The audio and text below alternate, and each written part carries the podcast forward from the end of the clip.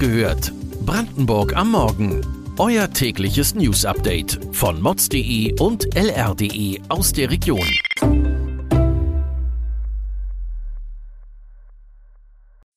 Guten Morgen an diesem 18. November. Dealer erhält im Rekordtempo milde Strafe. Wie kommt das Gericht dazu? Prozess gegen Kraftwerksbesetzer, Haft oder Freispruch. Strafanzeige gegen AWO. Das und mehr erfahrt ihr heute bei Wach gehört, Brandenburgs Morgen-Podcast von mods.de und lr.de.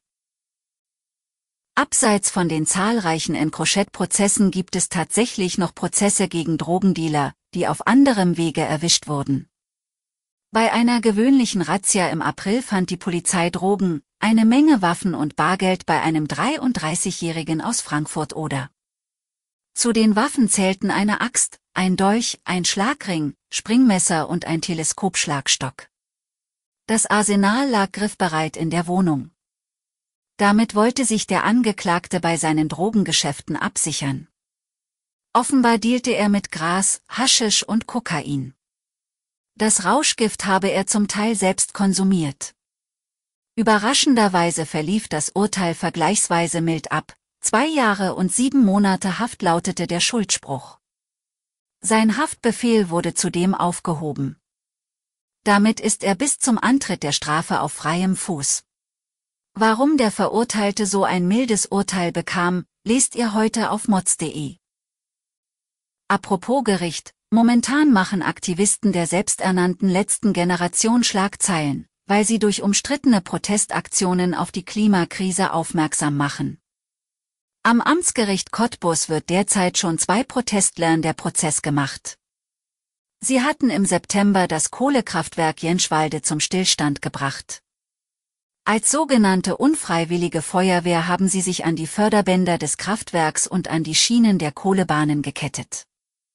Zwei von vier Kraftwerksblöcken mit einer Leistung von je 500 Megawatt mussten deshalb abgefahren und vom Netz genommen werden.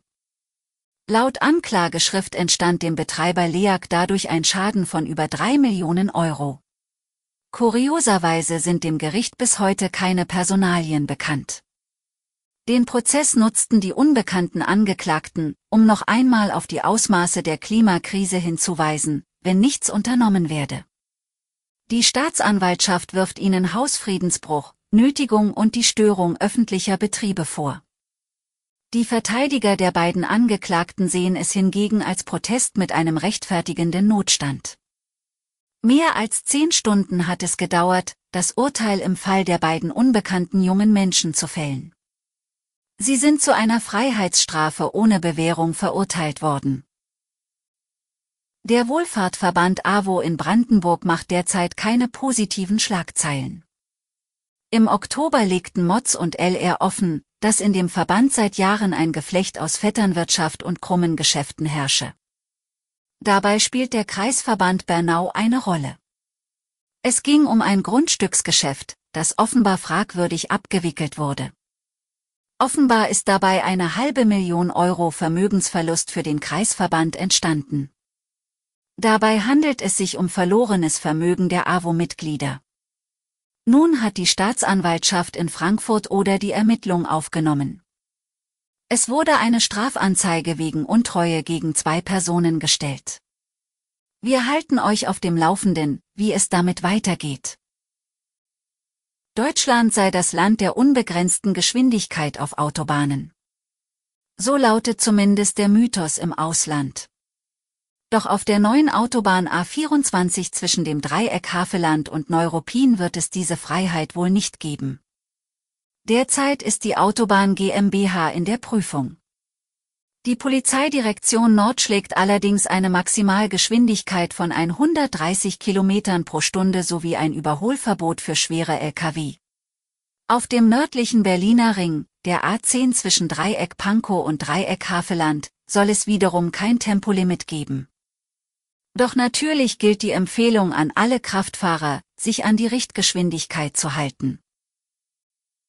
Zum Schluss blicken wir auf ein weiteres Gerichtsthema. Ein Mann aus der Lausitz hat vor 23 Jahren die Bundesrepublik verklagt. Sein einziger Sohn ist im Jahr 2000 während des Einsatzes im Kosovo getötet worden. Sein Vater kämpft seitdem um Elternentschädigung. Der Vater, der heute 74 Jahre alt ist, glaubt nicht, dass sein Sohn nach einer schweren bakteriellen Infektion ums Leben gekommen ist. So stellt es aber die Bundeswehr dar. Die Zweifel des Vaters werden gestützt durch zwei Gutachten, nach diesen der Soldat damals an einer Vergiftung mit Schwermetallen wie Blei und Uran verstorben sein soll. Das Cottbusser Verwaltungsgericht lehnte das Anliegen des Vaters ab. Seine letzte Hoffnung war das Oberverwaltungsgericht Berlin-Brandenburg. Doch die höhere Instanz hat den Kollegen aus Cottbus Recht gegeben. Die Todesursache seines Sohnes sei nicht gegeben, da sie nicht auf den Einsatz im Ausland zurückzuführen sei. Weitere Details und Hintergründe lest ihr heute auf mods.de und lr.de. Am Montag hört ihr wieder die nächste Folge Wach gehört, Brandenburg am Morgen. Kommt gut in den Tag.